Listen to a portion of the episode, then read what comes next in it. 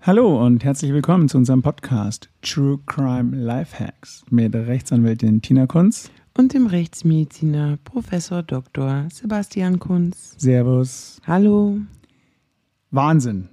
Ich muss sagen, liebe Ulmer, ihr seid der Wahnsinn. Und alle die, die wie ich bis dato nur vom King's Day in Amsterdam gehört haben, aber nicht vom Schwörmontag in Ulm, lasst euch sagen, der Schwörmontag ist geiler. Also ich hatte so einen, wir hatten so einen tollen Tag. Es war der Wahnsinn, ja.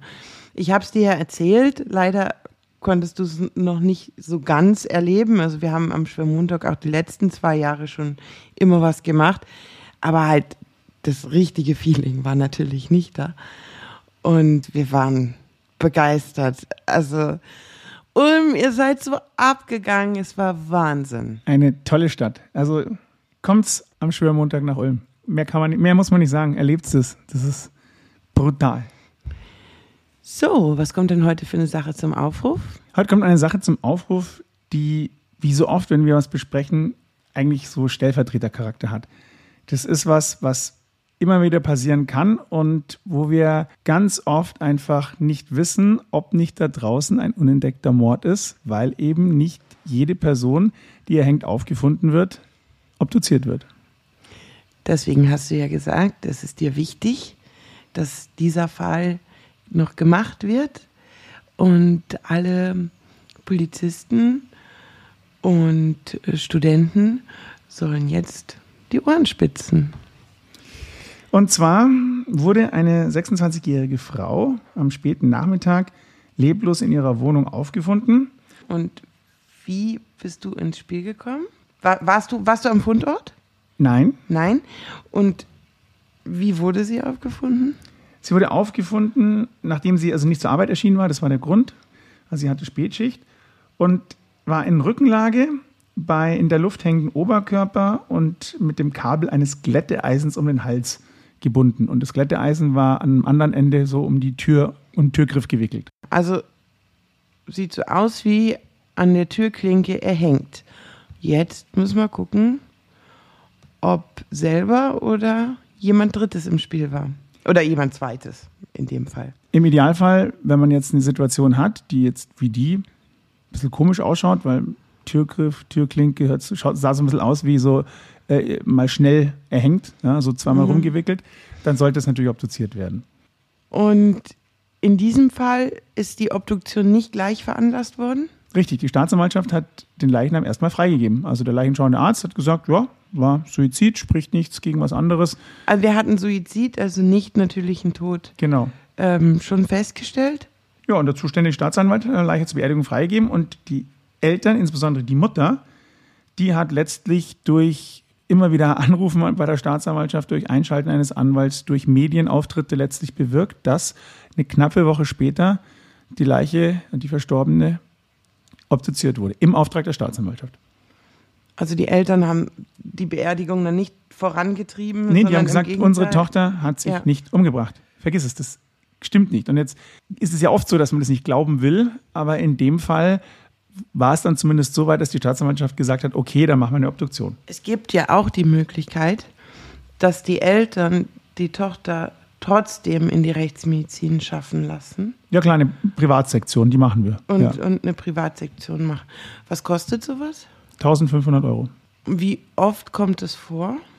Ja, also so eine Handvoll haben wir eigentlich, ja, ja eigentlich mehr. Also so zwischen einer Handvoll und zehn pro Jahr, sowas. Fünf bis zehn pro ja. Jahr. Je nachdem. Und man muss sagen, 1500 Euro, die dies nicht wissen bei einer Obduktion, es muss ein Facharzt für Rechtsmedizin sein, ein approbierter Arzt. Dann haben wir eine Assistentin, die noch hilft, Präparatorin. Dann wird ja die Obduktion dann zu dritt quasi gemacht. Wir brauchen ungefähr so ja, anderthalb, zwei Stunden bei einer Standardobduktion. Der Saal muss auch aber gemacht werden. Ich diktiere ja, das heißt, es gibt ein Sekretariat, das das schreibt. Dann schaue ich mir das Sektionsprotokoll an, korrigiere es der oder die mit mir obduziert hat, korrigiert es nach und dann wird die Unterschrift gesetzt. Und diese ganzen Arbeitsschritte, 1500 Euro, ich finde, also es gibt teurere Sachen. Und das, wenn man sich unsicher ist, dann sollte man sich diese 1500 Euro tatsächlich leisten. Was oder die Staatsanwaltschaft überzeugen. Oder die Staatsanwaltschaft überzeugen. Was kam denn bei der Obduktion raus? Also sie hatte eine asymmetrische Strangfurche und das Wichtige hier ist, also Strangfurche ist das, was man als Abdruck benennt, wenn man einen Strick um den Hals hat. Es gibt einen Abdruck und das ist so eine Vertrocknung, das ist eine Strangfurche. Und die hatte zwei Ausläufer. Das heißt, wenn man einmal einen Strick um den Hals legt, dann hat man eine Strangfurche. Und wenn ich zwei habe, dann ist das schon mal komisch. Dann hätte man sich zweimal erhangen. Oder ist es verrutscht oder man muss irgendeine Lösung finden, warum zwei. Okay. Und eine Lösung ist natürlich der Verdacht, dass hier jemand manuell den Strick um den Hals hat, zugezogen hat, die erste Strangfurche gelegt hat und dann beim Vortäuschen des Erhängens die zweite Strangfurche gelegt hat, also die zweite Strangmarke. Die Möglichkeit, dass es zweimal um den Hals ähm, ge Geht auch, aber war nicht so. Also es gab Fotos von der Auffindesituation, die hat der leichenschauende Arzt nämlich gemacht. Und da war nur ein Strick drum. Also konntet ihr definitiv feststellen, dass ein Tötungsdelikt vorlag oder blieben Restzweifel? Naja, also das ist ja nur ein, ein Befund, den Sie Ah, jetzt gesagt erzähl haben. weiter, erzähl weiter. Also du hast ja immer so einen Befund, mehrere Befunde, die sagen, ah, hm, so ganz stimmt's nicht, irgendwas spricht gegen ein suizidales Erhängen. Und dann hast du vier, fünf, sechs und irgendwann musst du sagen, kacke Mensch, wir sind hier beim Tötungsdelikt. Und so war das auch. Also wir hatten zum Beispiel am Hals so mehrere fleckförmige Hämatome, sowie Fingerspitzen groß und auch mit so, so, so ähm, nagelförmigen, halbmondförmigen Einkerbungen. Also wirklich wie wenn jemand mit, den Fingern um den Hals gedrückt hat. Sie hatte, das war auf der Aufwendesituation an den Bildern zu sehen, die Haare im Strangwerkzeug. Man sagt, das ist atypisch, also rein statistisch gesehen, weil man, man sich erhängt, dann will man die Haare nicht unter dem ähm, Strick haben, weil das tut weh. Das ist ein bisschen komisch, aber das ist die Statistik. Daran muss ich jedes Mal denken, wenn ich mir meinen Bikini zubinde. Es sind immer, ich binde immer Haare mit Du ein. strangulierst dich ja nicht mit dem Bikini. Also, Nee, natürlich nicht, aber es, es tut ja auch dabei weh, wenn die Haare eingezwickt sind. Oder man merkt es teilweise gar nicht. Und meistens, wenn ich das dann ausziehe, dann merke ich es erst und, und ähm, zwirbelt es auf. Also nur Haare in dem Knoten und wenn Haare in dem Knoten wären, dann würde man sie doch gleich raustun. Dieses Argument überzeugt mich nicht. Gibt es noch ein weiteres? du bist auch nicht die Norm, meine Liebe. Also du, du machst sehr viele Sachen, wo ich jetzt sage, das passt nicht der Norm nach. Ja? Also das ist einfach eine Statistik. Sie hatte dann typische Petechien, also die Blutstauung sozusagen im Kopf, da platzen die Gefäße, also Äderchen. Aber das wäre doch auch, wenn sie sich selbst. Ja, also wenn sie sich in so, So einer halbliegenden. Position stranguliert, hätte man das auch. Ja. Was sie aber noch hatte, waren so Hämatome im Brustkorbbereich und im Rücken. Und äh, da redet man von Widerlagerverletzungen, so wie die angeordnet waren. Das heißt, ich habe einen Druck auf den Brustkorb und der muss durchaus stark gewesen sein, relativ lang. Und dadurch, dass, der, dass hinten am Rücken ebenfalls Verletzungen, also Einblutungen waren, sehr diffus, sind wir davon ausgegangen, hoppala, hier muss jemand von oben gedrückt haben, während sie am Rücken lag, auf einer harten Unterlage. Und noch ein paar andere Hämatome hat sie gehabt, die auch nicht so ganz typisch waren für das Anstoßen, das man jetzt so erwartet, also die, die man halt hat. So dass man insgesamt gesagt haben, ey, also das stimmt nicht. Da spricht das Ganze für ein todesursächliches Komprimieren des Halses, aber eben nicht in suizidaler Absicht, nicht mit Erhängen an der, am Türgriff, sondern dass hier eine Strangulation manuell und oder mit einem Kabel stattgefunden hat von jemand anderem und dann wurden weitere Untersuchungen eingeleitet. War es denn ein atypisches Erhängen? Ich habe in einem anderen Podcast gehört, dass es ein atypisches Erhängen war. Das atypische Erhängen ist typisch.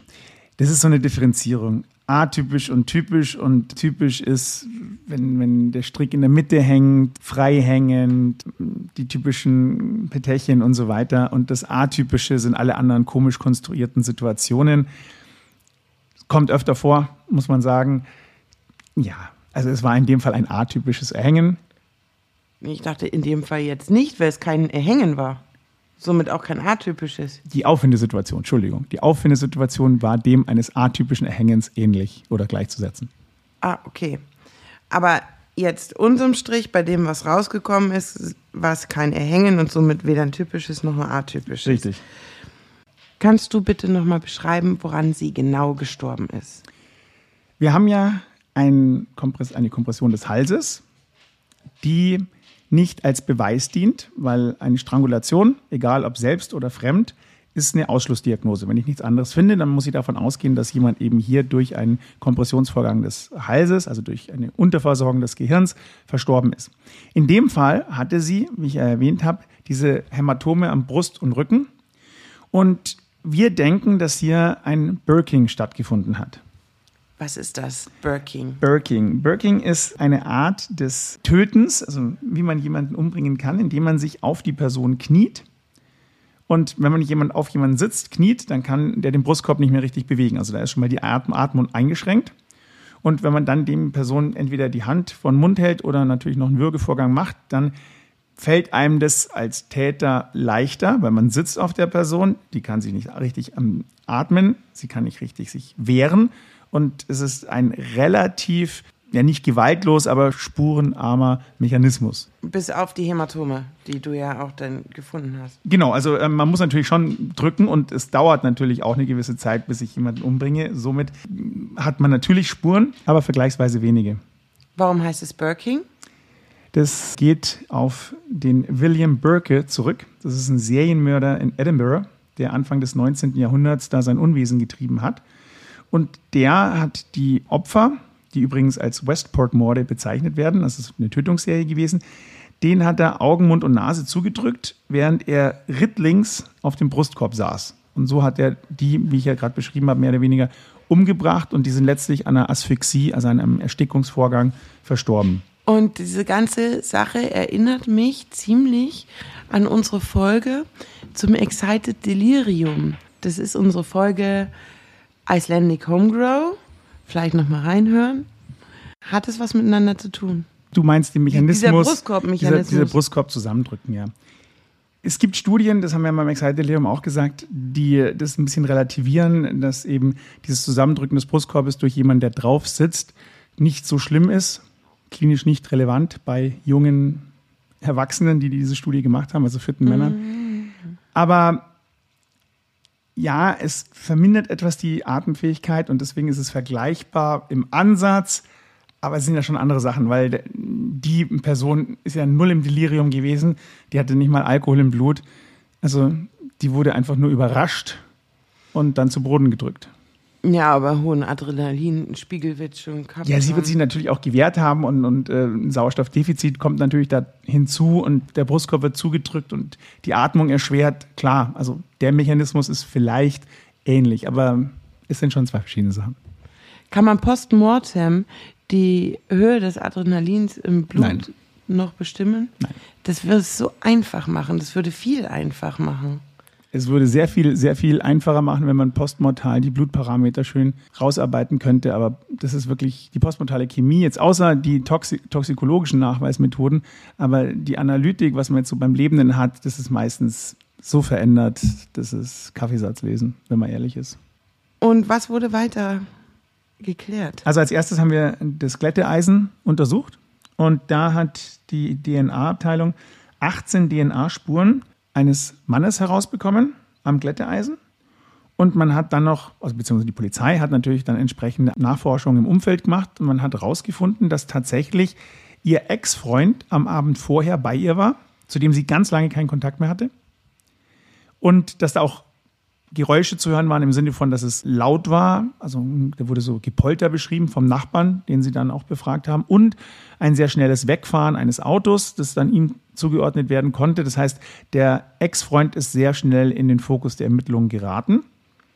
Und bam, bam, bam, bam, die DNA hat auch Treffer von ihm erzeugt. Dann hatten die Eltern und die Angehörigen der Dame ja recht mit ihrem Gefühl, dass sie sich wahrscheinlich nicht suizidiert hat. Hatten die auch ein Gefühl im, in Richtung des Ex-Freundes? Hatten die den auch schon im Verdacht? Also, ob die den im Verdacht hatten oder nicht, das weiß ich nicht. Er kam relativ spät also von unserer Warte aus aufs, ähm, aufs Spielfeld. Also das war jetzt nicht so, dass die gesagt haben, die kann sie nicht suizidiert haben, es muss der Ex-Freund gewesen sein, mhm. sondern das kam dann im Ermittlungsprozess raus. Aber ob die das gedacht haben, den Verdacht, also mir ist da nichts bekannt. Kann man dann irgendwas mit den, mit den Fingern, die du ja gefunden hast, die so Fingerhämatome am, am Hals und am Körper, kann man das dann noch irgendwie mit dem Täter abgleichen? Nein. Also du kannst jetzt nicht sagen, die Hand ist so und so groß, die Fingernägel sind so und so geformt. Du kannst sagen, der hat keine Fingernägel, der hat abgekaute Fingernägel, das kann er nicht gemacht haben. Oder die müssen eine gewisse Länge gehabt haben. Ähm, also in dem, in dem Fall war das ja nicht der Fall. Also in dem Fall war es durchaus plausibel. Aber das nicht. Man muss sich auch überlegen, dass jemand, der sich suizidieren will, vielleicht in das Kabel greift, weil er sich es anders überlegt. Also in dem Fall, weil sie sich anders überlegt. Und auch diese Verletzung hervorrufen kann. Also das ist durchaus eine Möglichkeit, die man manchmal sieht, dass man sich quasi nochmal anders überlegt, reingreift und es dann nicht mehr schafft, die Hand erschlafft und man hat dann trotzdem diese Verletzungen.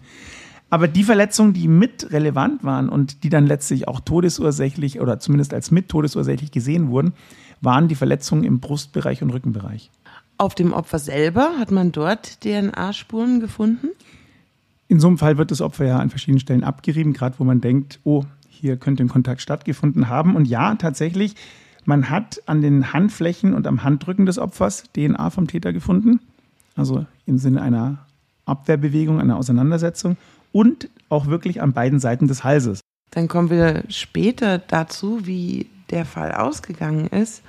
Vorher möchte ich gern erläutern, was man denn tun kann als Angehöriger, wenn man ein komisches Gefühl hat, wenn man von dem Ergebnis der Ermittlungen, wie sie sich darstellen, nicht überzeugt ist. Oder wenn es auch gar keine Ermittlungen erstmal gab. Oder wenn Ermittlungen nicht eingeleitet werden. Korrekt. Und dann halt auch möchte ich noch darüber hinaus, ähm, wenn man Opfer einer Straftat wird, was man dann überhaupt tun kann als Opfer selbst im engsten Sinne oder als Opfer im Sinne von Angehöriger eines Opfers? Also ich denke, dass mein Verwandter XY umgebracht wurde von der Liebhaberin. Hm? Was mache ich? Tatsächlich in einem ersten Schritt. Denn es, es, hat, es herrscht ja auch ein bisschen ein Zeitdruck. Und ich habe sehr gute Erfahrungen damit gemacht, wirklich auf die Nerven zu gehen. Oh, das kann ich mir vorstellen, dass ja. du damit gute Erfahrungen gemacht hast. Aber ja. wir reden immer noch von deinem beruflichen, oder? Ja, ja. Okay. Also wirklich bei der Staatsanwaltschaft anzurufen, die Zweifel ordentlich vorzubringen, ordentlich zu formulieren, was, was für Umstände ich als Anhaltspunkt nehme, dass es so Suizid oder so wie bis dato ermittelt nicht gewesen sein kann. Schaffe ich das alleine oder brauche ich dann Rechtsanwalt? Alleine als Angehöriger, wo, wo, wo gerade jemand verstorben ist, jetzt in dem Fall, ist man dazu zu aufgeregt. Ich würde schon dazu raten, dass man einen Anwalt konsultiert, wenn man eben den Eindruck hat, da geht was nicht mit rechten Dingen zu, dass man mit dem Anwalt diese Zweifel bespricht und der Anwalt oder die Anwältin das dann ordentlich zu Papier bringt und der Staatsanwaltschaft übermittelt. Natürlich schnell. Die, diese Reaktionen sind relativ schnell. Also dann kann ich noch Klageerzwingungsverfahren beziehungsweise Ermittlungserzwingungsverfahren machen. Das findet vor dem Oberlandesgericht statt. Das nimmt aber, also das ist ein formelles Verfahren, das nimmt auch ein bisschen Zeit in Anspruch. Ich habe gute Erfahrungen gemacht, dass die Staatsanwaltschaften zugänglich sind und sich das wirklich anhören, was du zu sagen hast und wirklich dann nochmal nachermitteln und schauen, ob ob sie in dem Ermittlungsverfahren weiterkommen. Und weil du gefragt hast, braucht man einen Anwalt oder eine Anwältin? In diesen Fällen, die ich in dem Zusammenhang bearbeitet habe, habe ich teilweise den ganzen Abend, die halbe, den ganzen, also den ganzen Abend bis in die Nacht rein mit Angehörigen telefoniert, die, die völlig wirr mir alles erzählt haben und alles erklärt haben und so. Und ich, ich muss, musste mir Struktur das ja filtern, ja. Struktur reinbringen und habe den, den Rest der Nacht damit verbracht, das aufzuschreiben und der, der Staatsanwaltschaft relativ formlos zu, zu übermitteln. Und wir wurden eigentlich regelmäßig auch gehört. In dem Zusammenhang wollte ich nochmal sagen, wir sind ja jetzt an einem Punkt, wo initial das schon passiert ist, dass die Polizei eingeschaltet wurde, dass ein leichenschauender Arzt, eine leichenschauende Ärztin hier den Tod festgestellt hat und dann eben nichts weiter gemacht wurde. Na, so ist es da ja meistens. Dann, genau, also da sind ja. die, das sind die Schritte, die du gerade erläutert hast. Und wenn es jetzt immer noch nicht so ja, ist, dass. Da kann ich eben dieses Klageerzwingungsverfahren oder Ermittlungserzwingungsverfahren. Was heißt das? Dass eben die Ermittlungen erzwungen würden. Da wird die Staatsanwaltschaft zum Jagen getragen. Und das entscheidet dann das zuständige OLG ähm, Ermittlungen sind aufzunehmen. Im Idealfall präsentierst du natürlich auch die nächsten Ermittlungsschritte, die jetzt zu erfolgen haben. Werden die geprüft, die Ermittlungsschritte? Weil die können ja sagen, ja, wir haben ermittelt, kein Anhaltspunkt für Fremdverschulden. Das ist mein Lieblingssatz. Kein Anhaltspunkt für Fremdverschulden, war Suizid, Schließverhältnisse waren regulär. Ja, dann komme ich natürlich, haben sie das geprüft, haben sie das geprüft. Also das wird das dann geprüft? nachgefragt. Das, das, wird, das ergibt sich ja schon aus der Akte. Die habe ich ja zu dem Zeitpunkt schon. Und die hat ja dann auch das OLG. Und, und da sollte Inhalt sein. Und, und da sollte schon irgendwas stattgefunden haben. Wenn ich sage, okay, also eine Talks wurde nicht gemacht, dies, dies, das, da, äh, du weißt es ja, da findet sich ja immer was. Also es läuft ja leider öfter mal ähm, schlampig ab. Und dann, wenn du das halt vorbringst, sagst, das ist nicht geschehen, das ist nicht geschehen, das ist nicht geschehen, dann kann tatsächlich die entsprechende Staatsanwaltschaft dazu gezwungen werden. Und wenn sie es dann immer noch schleifen lassen, dann kann das ORG tatsächlich eine andere Staatsanwaltschaft mit ins Boot holen und beauftragen. Aber es dauert ja. Also wir, die das Leiche dauert, wird ja, ja, nicht besser. Also man muss ja sagen, wir sind ja am Punkt, wo es schon Richtig. so ist, dass Befunde nach einer gewissen Zeit, also ich rede jetzt nicht von einem Tag, aber nach mehreren Tagen trotz Kühlung und da, da würde ich, wenn die Angehörigen sich unmittelbar danach melden, die Leiche ist noch nicht obduziert. Du hast vorhin davon gesprochen, dass sie eine Woche später zu euch kam. Das wäre schon meine Grenze gewesen, zu, zu sagen, also die absolute Grenze. Also knapp eine Woche war es, ja. Ja, zu sagen, okay, also wenn sie jetzt die Staatsanwaltschaft drei Tage lang auf meine Briefe und dem vor allen Dingen, das ist, das ist ja das Nervige, dem hinterher telefonieren und ich gebe da wirklich keine Ruhe, nicht reagieren, dann, dann würde ich der Familie raten, erstmal die Obduktion privat machen zu lassen. Wobei, was ich immer nicht verstehe, ist, und das ist natürlich die Sicht eines Rechtsmediziners, die muss ja anders sein, allein von Berufswegen her, als jetzt von Staatsanwaltschaft, Rechtsanwälten oder wer da auch immer noch beteiligt ist. Aber was ich immer nicht verstehe, ist, wieso braucht man da überhaupt so lange hin und her? Machen wir halt eine Obduktion. Also im Zweifel haben wir oder jede, jede Rechtsmedizin die Ressourcen. Das heißt, dann macht man halt die Obduktion und dann weiß man es. Also wir haben ja die Möglichkeit, hier eine gewisse Sicherheit zu bekommen.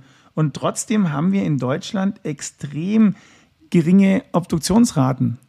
Wie sehen denn die Obduktionsraten aus?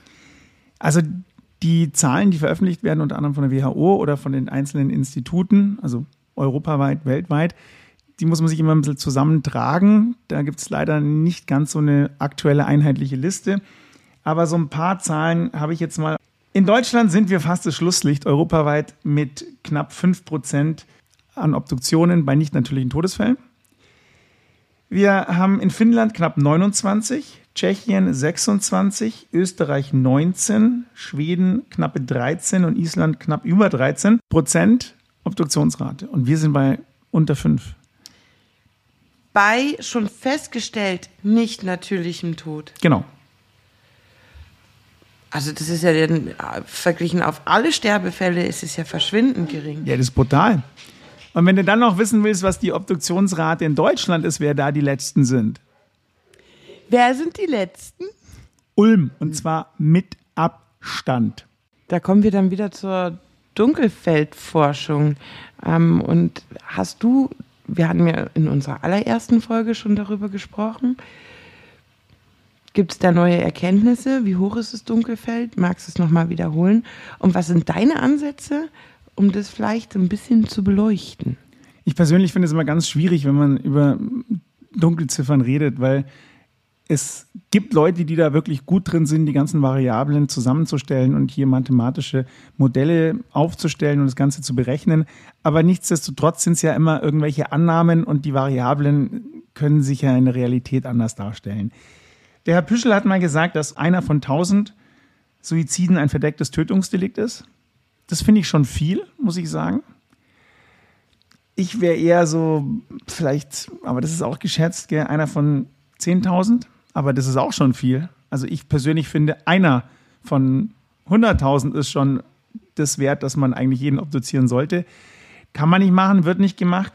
Aber ein Lösungsvorschlag wäre sicherlich die zufällige Anordnung einzelner Sektionen und dadurch eben die Dunkelziffer der potenziell nicht natürlichen Todesfälle und die damit verbundenen nicht aufgedeckten und strafrechtlich relevanten Verbrechen zu reduzieren. Also jede, was weiß ich, dritte, fünfte, zehnte, dreizehnte Obduktion, äh, dreizehnte Leiche wird obduziert. Einfach egal, was die Umstände sind, um zu schauen, vielleicht kommt ja dabei was raus. Das wäre mal ein interessanter Ansatz, weil wenn nämlich dann ein Tötungsdelikt rauskommt, dann würde ich sagen, haben wir schon auch ein Problem. Ja, solche Versuche gab es ja in der Vergangenheit international schon, allerdings schon lange zurückliegend. Wie steht da die Deutsche Gesellschaft für Rechtsmedizin dazu? Ist da irgendwas geplant, dass man eben mal wieder irgendwelche Versuche unternimmt, die Parameter für die Dunkelfeldforschung wiederum zu erforschen und zu entwickeln. Wir arbeiten dran. Es kostet leider wie alles Geld, Energie und Personal. Und da ist momentan weltweit, aber natürlich auch in der Rechtsmedizin ein Problem da. Aber es ist, wie du schon sagst, es ist extrem wichtig und dem, dem, dem muss nachgegangen werden. Also der Herr Eisenmenger, glaube ich, war es, der gesagt hat, wenn auf jedem Grabstein ein Lichtlein leuchten würde, wo ein falscher Tod diagnostiziert wurde. Also ich rede jetzt nicht von Mord, sondern einfach nur falsch, dann wäre Deutschland hell erleuchtet. Und das, glaube ich, ist durchaus richtig und das zeigt einfach, dass hier enormer Aufholbedarf ist. Ja, das, die Frage kann man vielleicht auch ein bisschen philosophisch sich dann stellen, wie wichtig es denn jetzt wirklich ist, wem man damit hilft oder was man damit hilft. Es ist sicherlich zu Präventionszwecken geeignet, wenn man wirklich alles aufklärt.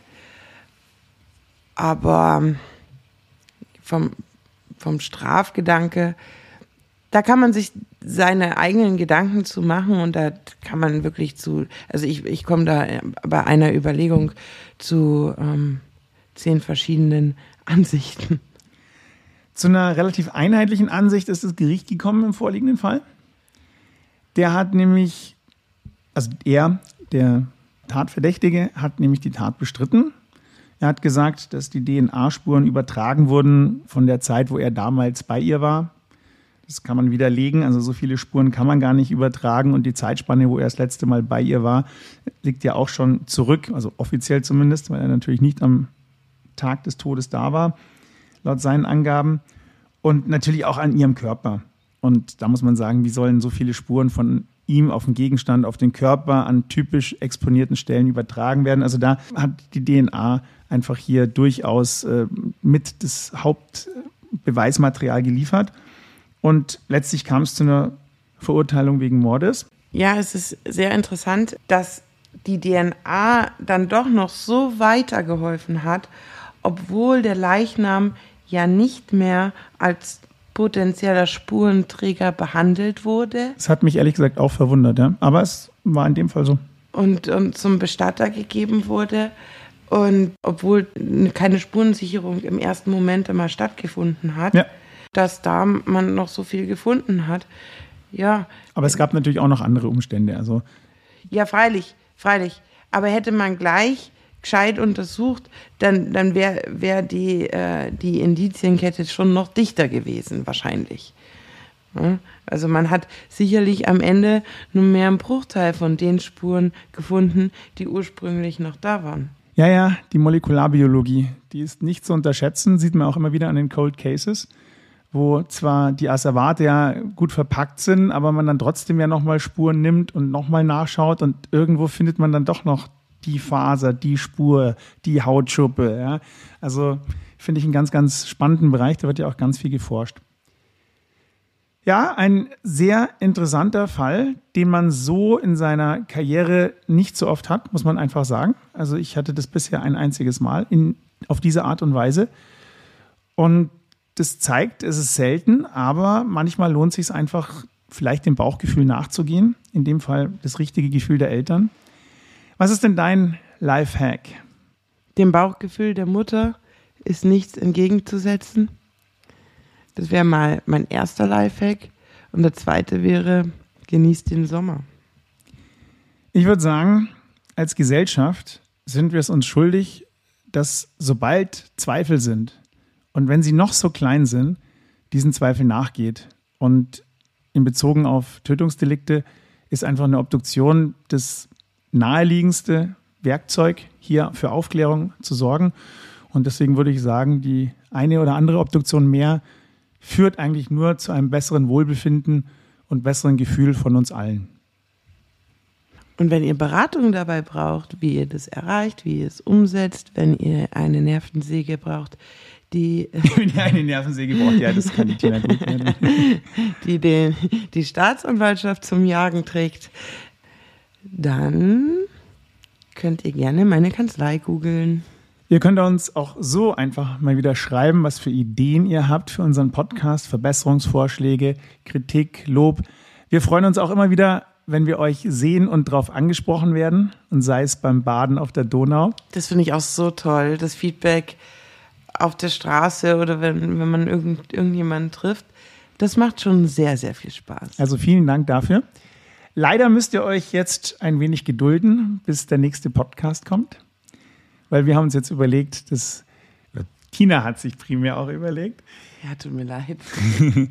dass wir jetzt ein bisschen eine Sommerpause machen, uns ein paar Fälle sammeln, dass wir euch nach der Sommerpause ein paar richtig spannende Sachen präsentieren können, die vielleicht nicht immer so spontan sind, sondern vielleicht ein bisschen durchdachter sind. wir werden nochmal drüber überlegen, über unseren Podcast und vielleicht ein bisschen was umstrukturieren. Verbesserungsvorschläge schickt ihr uns bitte ähm, zuverlässig weiter über Instagram. True Crime Lifehacks heißen wir da. Und wir werden auch ohne Podcast für ein bisschen Stoff sorgen. Also wir werden ein paar Fotos im Laufe des Sommers hochladen. Ja, überhaupt immer. Wir sind da so schlecht darin, Content zu, zu bilden. Also, ihr werdet uns öfter sehen und hören nach der Sommerpause.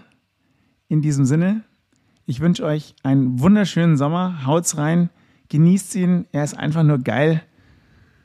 Mehr hm. kann man nicht sagen. Ja, genießt den Sommer. Ciao, ciao. Servus.